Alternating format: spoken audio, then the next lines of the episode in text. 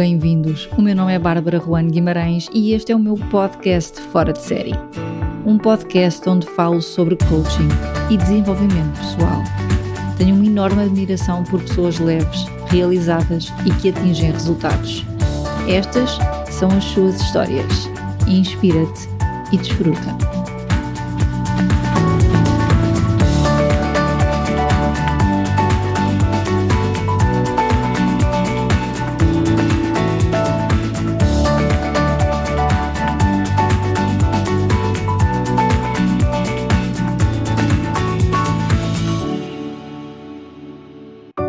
Em coaching, trabalhamos o alinhamento de vários níveis lógicos para que os resultados fiquem mais perto da otimização, ou seja, trabalhamos vários níveis de informação em vários contextos da nossa vida para perceber como podemos ter mais eficácia na nossa energia.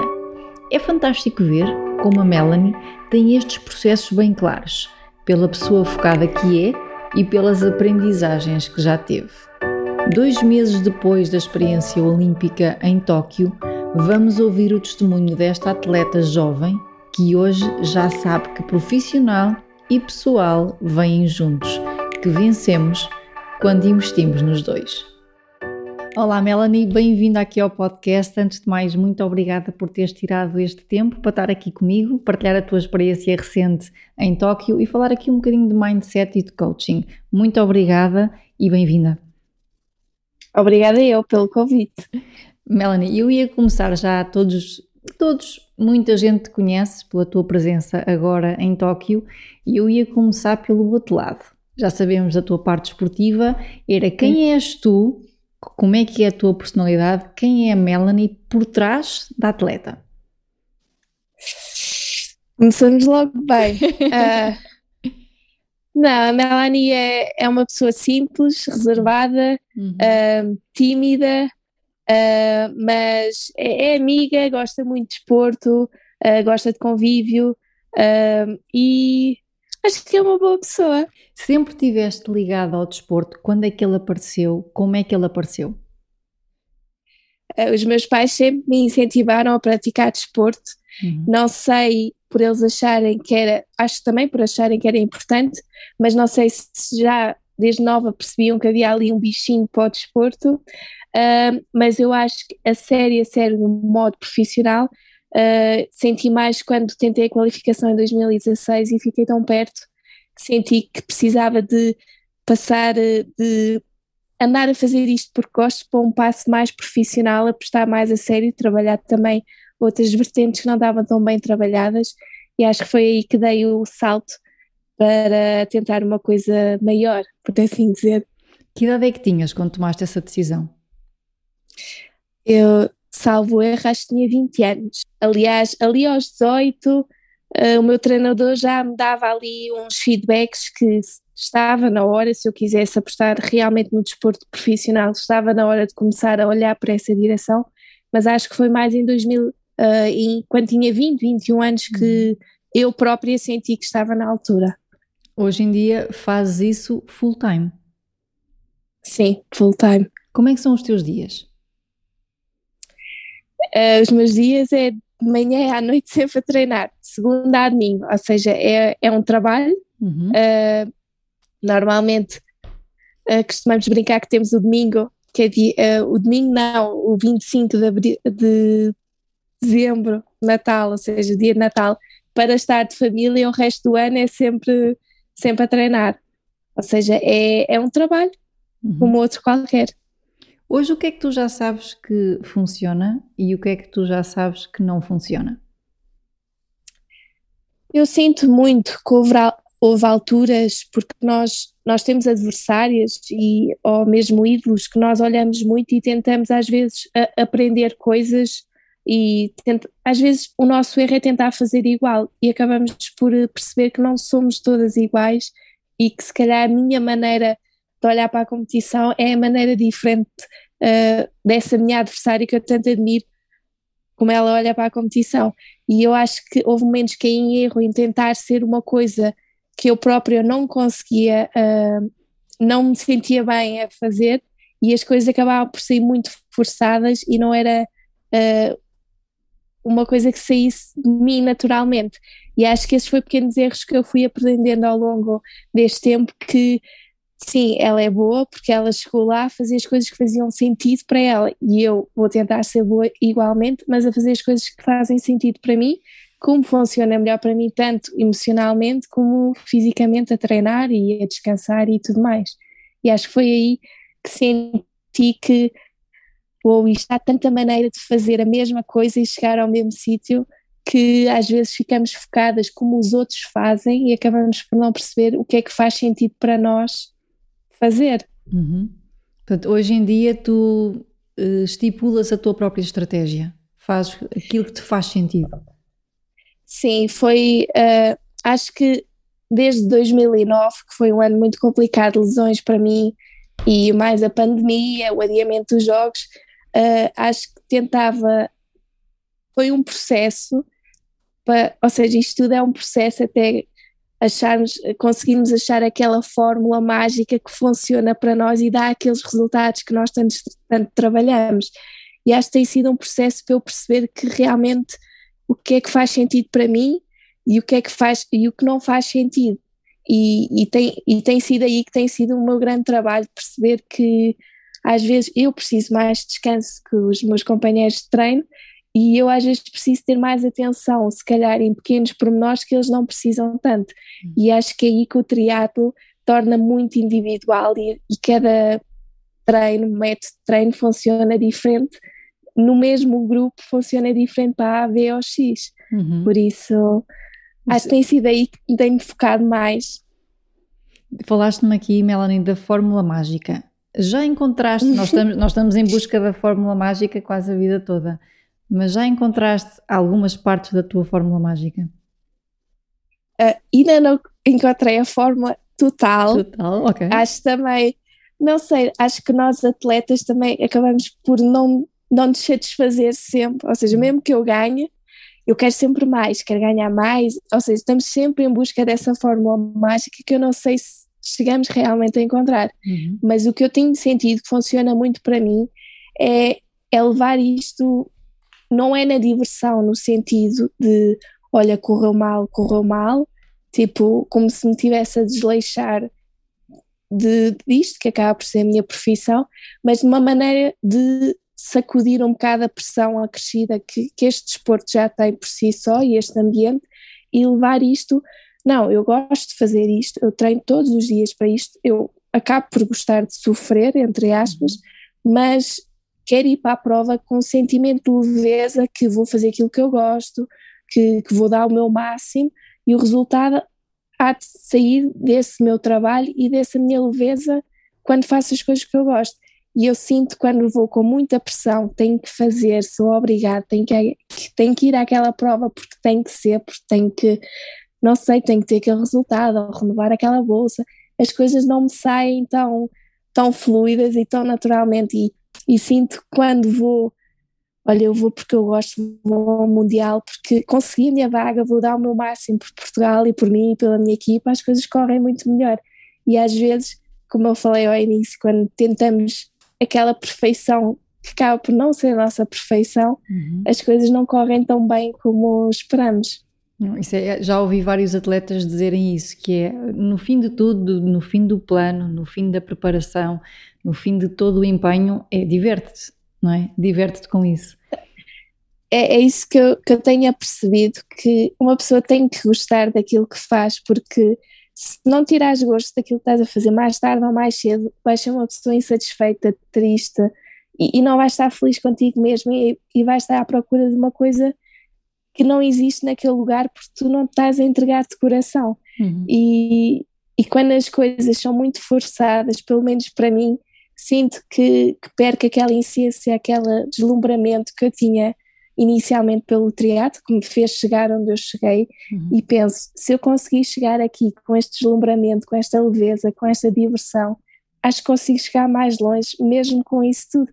Claro que uh, estamos a falar de uma situação competitiva. Claro que nos treinos temos, temos que treinar, temos que estar dedicados, temos que fazer isso tudo mais, mas há maneiras de estar dedicados sem ser obstinados com as uhum. coisas. Uhum. E acho que, que aí isto é o que funciona para mim, há para outras pessoas funciona totalmente diferente e acho que é essa essência de cada um que temos que encontrar e só encontramos em nós próprios, não vale a pena estarmos a olhar para grandes atletas ou outras pessoas quando as coisas não funcionam da mesma maneira. Isso é verdade, e agora estavas a falar sobre a pressão e tivemos um caso muito pontual e inédito que foi a equipa americana na ginástica que de alguma forma só eles saberão o que, o que aconteceu, mas o que foi Sim. passado cá para fora que foi exatamente isso, que a pressão ou o mindset ou o jogo mental da Simone Biles estava ali a, a prejudicar ela e a equipa. Tu tiveste alguma percepção do que é que aconteceu? Eu, eu não tive muita percepção, mas uh, porque eu acho que nunca havia, acho, uhum, uhum. infelizmente por causa da questão das máscaras, uhum. mas eu acho que ela foi um grande boom na questão do desporto, ela ter, ela já sendo uma grande referência para todos nós, conseguir ter falado abertamente desta questão da saúde, saúde mental que é tão uhum. importante e nós às vezes acabamos por uh, uh, não dar tanto devido valor porque ah, olha, está tá a falar e é campeã do mundo, ou está a falar e é medalhado, olha assim, eu também, também uhum. podia falar, não sei. Uhum. Não, e às vezes há pessoas que não sabem como é que realmente nós estamos, porque isto acaba por ser muita pressão uhum. e acho que ela, estes jogos foram muito bons nesse sentido e acho que a partir desse momento grandes atletas perceberam que esse, uh, o estado emocional é tão importante como o treino físico. Uhum. Sim, tu, tu apostas também então nesse, nesse teu estado mental, nesse teu mental game. Foi uma coisa que posso admitir que só mais este ano é que comecei a apostar mais, porque até há três anos eu, eu sentia que não sei se era por uh, andar isto ainda há pouco tempo, não havia tantas expectativas minhas de resultados, ainda não tinha tido aqueles resultados a nível elite. Uou, uhum. Andava ali e, e, sentia que não precisava. Uh, não sei se é errado ou certo, mas eu própria sentia que não precisava. Depois, em 2009, tive duas lesões, uh, que era em período de, de qualificação, houve muitas coisas que aconteceram, os jogos foram adiados, tudo mais. Senti que cheguei uh, aos jogos muito exausta por causa de tudo o que estava a viver, emoções novas que estava a ter, que antes tinha ferramentas próprias, fui criando e conseguia resolver, e, estava, e cheguei a, uma, a um momento que eu própria não tinha as ferramentas necessárias para lidar com, com tudo novo que estava a sentir. E, isso, e se não procurarmos ajuda, acaba por catapultar problemas que não são problemas, mas estamos tão fixados em, em coisas que queremos realizar, em coisas que temos que fazer, que acabamos por, por perder essa diversão e acaba por ser tenho que ir treinar e não vou treinar. Uhum. E acho que aí é quando uma pessoa percebe, não, eu preciso de ajuda no sentido de uh, abrir a cabeça, limpar a cabeça, estar bem comigo mesmo e, e ganhar outra vez essa essência e paixão pelo, pela modalidade. Uhum. Que acho que se não pedimos essa ajuda, acabamos por perder o amor por aquilo que fazemos. E acho que aí é que, que se perde muitos atletas e, e é uma pena. É, é, a pressão, de, o que me dizes agora é um bocadinho a pressão da obrigação, não é? Nós em PNL falamos muito sobre Sim. isso, tenho que, não é? Não, há, não, não nos dá uma outra eu, escolha, parece, eu não tenho uma outra escolha a não ser eu tenho que fazer isto, e isto limita muito a nossa Sim, capacidade. O, exato, o, o meu namorado também faz triatlo e ele, ele já é acompanhado, ele é mais velho uhum. uh, e ele muitas vezes falava comigo que Uh, não é que eu precisasse, mas um dia, se precisasse falar com alguém, uh, havia, havia imensas pessoas que me conseguiam ajudar e eu, eu na altura, oh, eu não preciso. Uhum. E ele era acompanhado e muitas vezes partilhávamos um, experiências um com o outro. E, e ele irritava-se, não se irritava no sentido da palavra irritar, mas achava estranho eu dizer: vou trabalhar. Eu, nos últimos meses dizia muito: eu vou trabalhar. E ele, não vais trabalhar, vais treinar. E eu, não, eu tenho que ir, eu tenho que ir treinar, eu vou treinar é o meu trabalho. Ou seja, eu não estava a ter consciência que estas pequenas palavras estavam, ou seja, estava a transmitir emoções que eu estava a sentir, mas que estava a tentar mascarar. Uhum. E até que ele que ele me disse, Mel, isto, tu fazes isto porque gostas, e eu não, eu, eu tenho que fazer a bolsa para ter um ordenado, tenho que ir trabalhar, tenho que ir treinar, porque é o meu trabalho, porque sou profissional, e aí é que eu percebi, a palavra trabalhar estava a ter um peso tão grande que, que já não era vou treinar, vou treinar, vou treinar com os meus colegas que gosto, com o meu grupo de treino, com, com quem quer que seja, vou fazer o que eu gosto. E não, já estava a ter uma palavra que tinha uma carga emocional tão grande, Exato. coisas mínimas que nos apercebemos é que no dia a dia.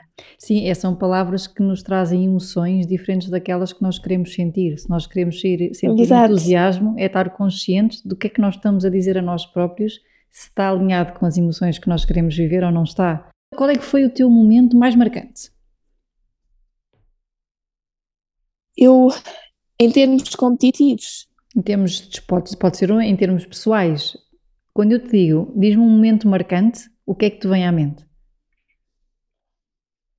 Quando eu passei a meta nos jogos, eh, que até foi muito falado, porque eu passei, eu passei no meio, passei a festejar um, no sentido tipo, trabalhei tanto, foram três anos tão árduos que emocionalmente desgastaram-me totalmente e eu sabia que a prova não estava a correr como eu queria, uh, não estava no grupo que eu queria e uh, eu sentia que ia com uma mochila às costas dessa qualificação toda e quando eu passei no meio e tipo acabei a prova, sou olímpica, tipo era isto que eu queria, não é o resultado, mas porra, eu consegui e tipo, tenho que festejar, tenho que libertar tudo o que eu estou a sentir, uhum. porque para mim não foi o primeiro, mas foi como se fosse, porque ninguém sabe o que nós passamos e eu ter conseguido e está lá o meu treinador, está lá o meu namorado, está lá a equipa de Portugal, de representar Portugal, de eu nem consigo explicar porque foi uma emoção muito forte e eu tinha que eu tinha que estar feliz por pelo caminho que eu fiz e tinha que, me libertar desse tenho que fazer, tenho que. Porque eu uhum. consegui e tinha que festejar. E acho que foi, quando falas de emoções, foi aquela que eu visualizo logo, uhum. porque foi. Cresci muito nesses três anos, nessa, nesse processo, e aprendi muita coisa sobre mim mesma que funciona e que não funciona e que vou dar muito mais valor numa próxima qualificação que dei uh, uhum. nesta, ou seja, e acho que é tudo um processo e temos que, que aprender com ele e, e, acho que no final do dia temos de desfrutar daquilo que fazemos. Uhum. Estavas-me a falar e eu de facto trabalho muito essa parte, às vezes o processo não é o mais simples, mas há algo que nos motiva e que nos faz, faz ultrapassar o processo porque é uma emoção que nós queremos viver mais à frente. O que é que te motiva? Disseste-me, eu tive estes três anos que são duros, são treinos duros. O que é que te motiva a levantar todos os dias e a fazer uma coisa que tu sabes que vai ser dura? O, que, qual é que é a chama lá à frente? O que é que te motiva? Eu acho que me motiva muito uh, a superação, uhum. o de ter objetivos que, que são difíceis, que muita gente tenta e falha e não consegue, quando tu consegues, é uma gratificação pessoal e quando vês a tua família, que muito, muitos momentos não, não consegues passar junto, o teu treinador, ou seja, todas as pessoas estão junto a ti, verem que, que esse sacrifício todo chegou-te, conseguiu-te fazer chegar ali, que todas as pessoas estão felizes e que tu própria. É que eu acho que nem existe uma palavra exata para descrever a emoção, a satisfação pessoal que tu sentes de finalmente consegui aquilo.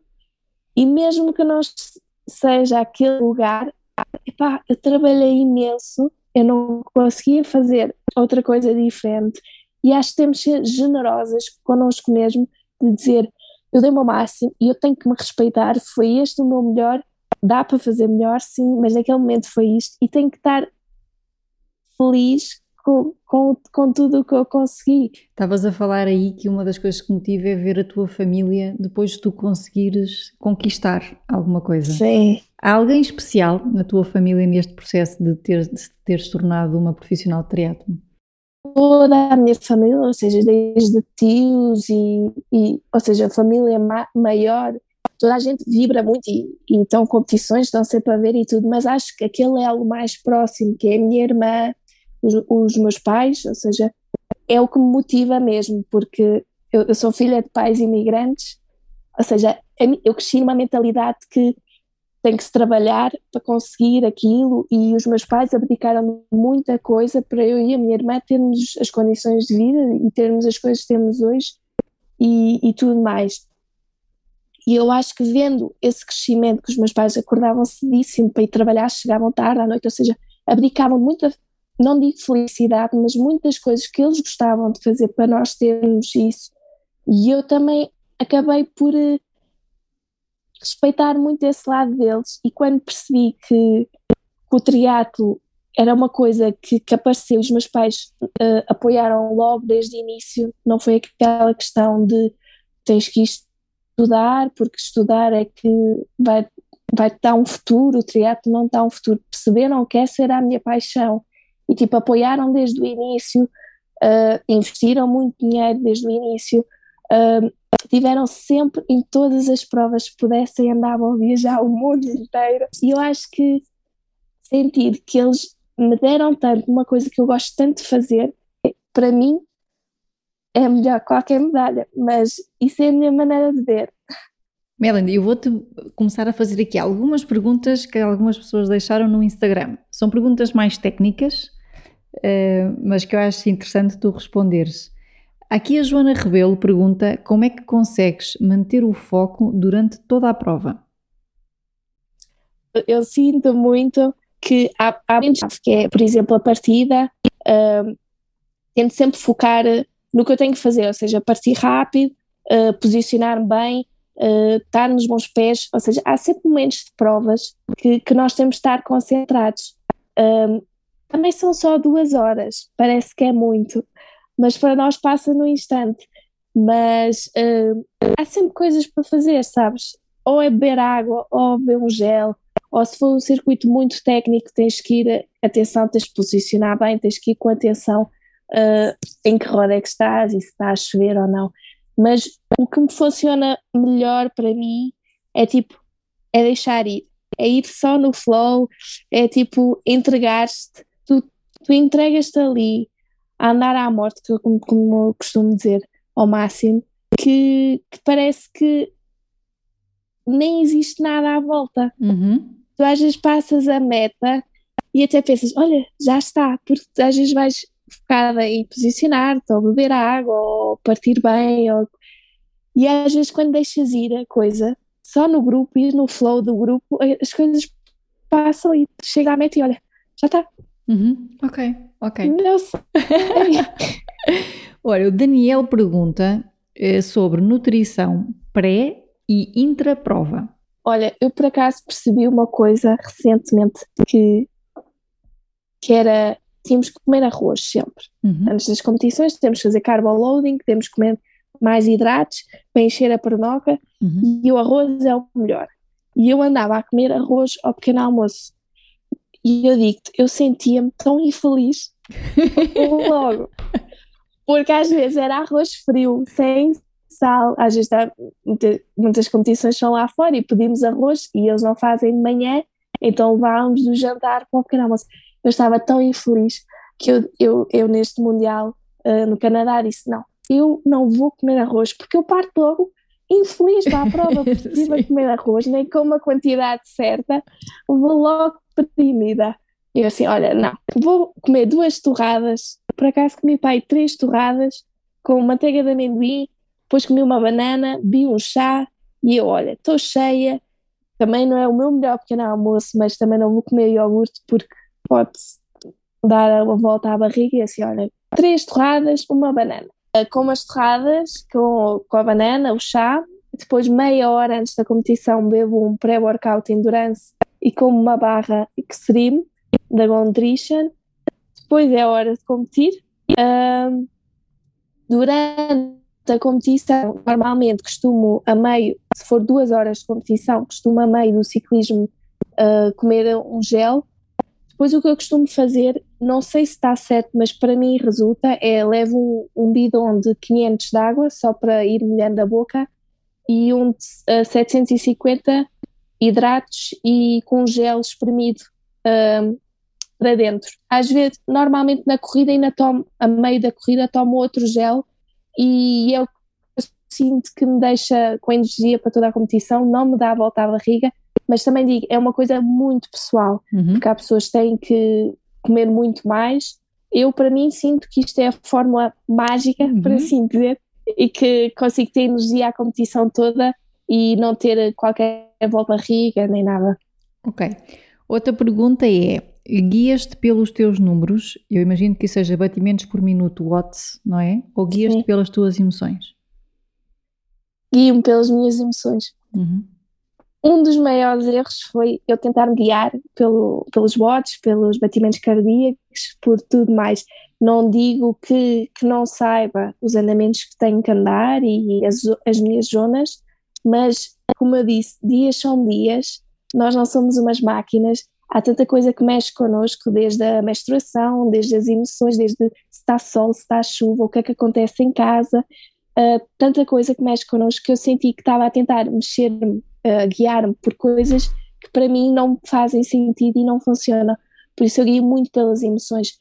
Claro que muitas vezes o corpo não pede e, eu tento forçar porque aquilo é, é um treino importante, mas há dias que chego à pista e digo: Olha, Aline, estou com o TPM, sinto-me de rastros, e ele diz-me: Mel, então consegues fazer ou vais só rolar? E eu, olha, vou tentar, se não conseguir, rola só. E, e acho que para mim é o que funciona, porque dias são dias no final do dia. Como é que tu lidas com as emoções que nós chamamos negativas? Eu tento sempre tirar as coisas boas, ou seja, emoções negativas. Imagina que um treino me corre mal, ou seja, não consegui andar os andamentos que eu queria e, e às vezes o ratinho começa logo a pensar se não andares para isto, não vais correr para aquilo e depois não sei o quê, não sei o que mais, eu tento pensar sempre como é que eu me senti nesse dia, o que é que aconteceu para eu me sentir assim nesse dia? E, e penso sempre, pelo menos consegui fazer o treino e andei este ritmo, ou seja, o meu coração trabalhou, uh, puxei por ele, não foi o melhor dia, mas melhores dias virão. E tento não ficar obstinada com aquele treino. E, e quem sabe amanhã consigo andar mais rápido que andei ontem e compensar, por uhum, assim dizer, o treino errado. O que, o que é que ainda está por fazer, Melanie? Não, acho que eu sou sincera. Um, quando acabei Tóquio, toda a gente dizia, ai, Paris agora, e eu estava em pânico porque as pessoas estavam a dizer Paris e eu não estava a ter, tipo, ainda, ainda não tinha libertado as emoções todas e eu estava, não sei se quero, porque é um turbilhão, é um turbilhão de emoções para lá chegar e quando chegas e no dia a seguir ainda é pior porque parece que cai o mundo. E eu estava, eu não sei se quero, não sei se estás a ver, parece sim, uma vida em pânico, eu não sei se quero voltar a viver isto tudo. mas, mas depois uh, passou a nuvem negra, pensei com mais clareza e, e sem dúvida que, que, Paris é assim um objetivo, ainda para mais só faltam, só faltam três anos. Pois é, é mais curto. Uh, e, sim, e que e Tóquio não correu como eu queria, então é tem que ir lá vingar-me. Uhum. Uh, mas sim, pois há, há muita coisa que, que ainda gostava de conquistar, gostava de ser um, um top 10 no, na, uh, no, no geral do Mundial, porque o nosso Mundial não é só uma competição, são várias etapas. Um, pódios, mas eu acho que o que eu tenho percebido é que essas coisas chegam quando uma pessoa está feliz e quando faz as coisas bem e com a cabeça limpa e isto acaba por chegar porque, mas uh, eu tenho aproveitado o processo, tudo o que vier é, é bem-vindo e, e não sei. Estavas-me a dizer que Tóquio não correu como tu querias. O que é que aprendeste com Tóquio e o que é que hoje fazias diferente? Olha, aprendi que a questão emocional, ou seja, mental, é muito importante. Eu não tinha noção que, como uh, pequenos momentos, pequenas uh, coisas vão acontecendo no final, tudo junto, pode mexer muito contigo e pode mudar muito a tua maneira de pensar. acho que, como eu te disse antes, há uns anos atrás sentia que, que a questão mental não era tão importante para mim, que não estava a precisar. Sem dúvida, agora para Paris vai ser uma coisa que eu vou trabalhar muito mais com. Não é lidar com as minhas emoções, mas as expectativas das pessoas à volta, aquele ambiente às vezes hostil que o alto rendimento acaba por criar, tentar uma barreira, por assim dizer, para estar mais bem comigo mesma, para fazer o meu trabalho em condições. Um, em termos de treino, uh, calhar isto tem toques, que eu, eu em Tóquio estava com um pequeno toque, mas isso são coisas que não conseguimos controlar, mas, uh, ou seja, Paris vou tentar ir com mais leveza, ou seja, porque eu fui para Tóquio pensar que estava bem, mas não estava bem. E quando a, a questão da Simone Biles falou de, da saúde mental, é que caiu-me o chip e acho que é aí que, já vai fazer grande diferença. O que é que tu dirias a alguém, uh, Melanie, que quer começar agora no triatlo? Se divirta, ok? Sim. Se, não, o, o triatlo é muito giro e não é nada monótono. Não precisas fazer as três coisas todos os dias. E, e é muito divertido quando. Isto parece tonteira, mas quando divertes realmente, o triatlo sabe muito bem porque não é nada monótono. Tens muitas pessoas, uh, tens sempre companhia, mesmo que, que tenhas que ir correr, a tua irmã ou quem seja, de bicicleta ao teu lado. Uh, se tens que ir nadar, alguém pode estar no cais da piscina a fazer de companhia, a bicicleta também, ou seja, consegues ter sempre companhia, consegues fazer três desportos que são muito bons, então juntos são fantásticos. Uh, mas o mais importante é que tires proveito do que fazes e que te divirtas e que te juntes de amigos a fazer o que mais gostas e que cries um, um ambiente um bocado uh, diversão e brincadeira, porque isto não tem que ser todos os dias muito sério, porque quando as coisas fluem naturalmente é muito melhor do que quando é tem que ir, aquele tem que ir. Em termos de Melanie, a Melanie num todo, que legado é que queres deixar? Eu acho que é mesmo esse, é que, ou seja, o meu processo, os meus resultados podem não ter sido os melhores do mundo, mas foram com divertimento, leveza uh, e quero deixar que às vezes o resultado em si não conta, mas é o processo até lá chegares uhum. e que mesmo tenhas dias maus, dias bons, tudo vai fazer valer a pena quando tu fazes as coisas por gosto e consegues lá chegar sem aquela emoção negativa do tenho que ir e tenho que fazer. Ou seja, quando as coisas fluem com leveza, as coisas correm muito melhor. E eu quero deixar a imagem que isto não tem que ser uma obrigação, isto pode ser divertido fazer, isto não tem que ser aquele peso de que já o próprio ambiente de alto rendimento, a pressão exterior, o que tudo já, já é, que é muita pressão, não tem que ser assim tão mal. Uma pessoa uhum. pode se divertir naquilo que está a fazer e não há mal nenhum. Uhum. Vou deixar, estamos quase a terminar, Melanie, e eu vou deixar-te uma uhum. última pergunta aqui do podcast. Mais uma vez te agradeço por ter estado aqui. E a minha última pergunta é, de acordo com o nome do podcast, quem é a Melanie fora de série? Olha, eu acho que é uma pessoa